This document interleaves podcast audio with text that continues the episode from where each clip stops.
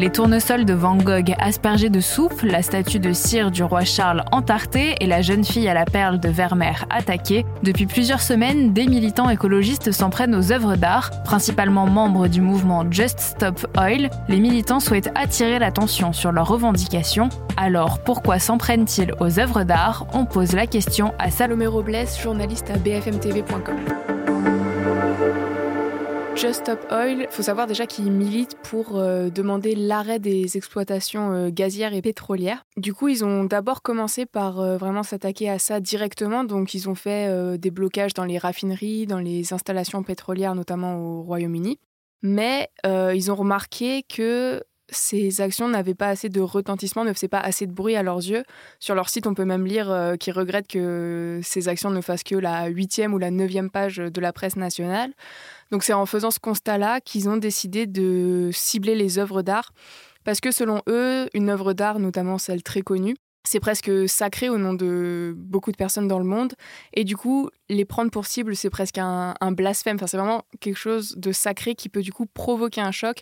Et c'est vraiment ce qu'ils cherchent à faire, c'est voilà, choquer l'opinion et faire du bruit. Le mouvement Just Stop Oil, il est plutôt récent en plus. Tout à fait, il est très récent même parce qu'il a été créé seulement en février 2022.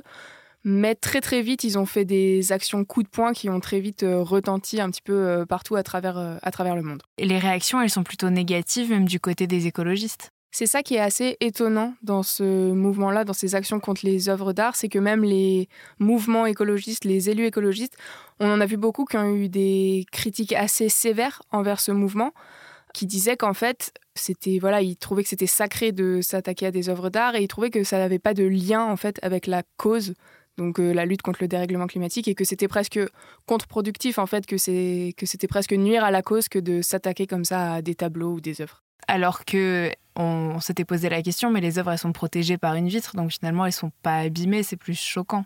Tout à fait. En fait, c'est ça qui est la particularité de ce mouvement, c'est qu'ils disent qu'ils ne vont s'attaquer à une œuvre que s'ils sont 100% sûrs qu'elle est bien protégée par une vitre, parce qu'ils ne veulent pas du tout euh, abîmer le tableau ou l'œuvre. Au contraire, eux, en fait, ce qu'ils veulent montrer, c'est qu'en s'attaquant à une vitre protégée, ils veulent passer un message qui est qu'est-ce qui vaut plus, euh, la vie ou l'art? Et euh, c'est vraiment ça qu'ils veulent montrer en s'attaquant au final aux vitres. Et ils veulent justement demander bah, que les générations futures, la planète, soit autant protégée qu'un tableau célèbre. Merci d'avoir écouté ce nouvel épisode de la Question Info. Tous les jours, une nouvelle question, de nouvelles réponses.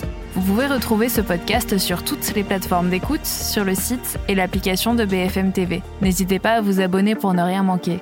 À bientôt!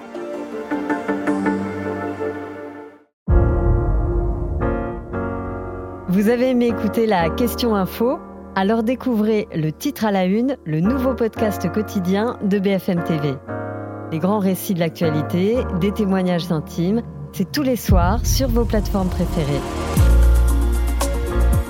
À bientôt!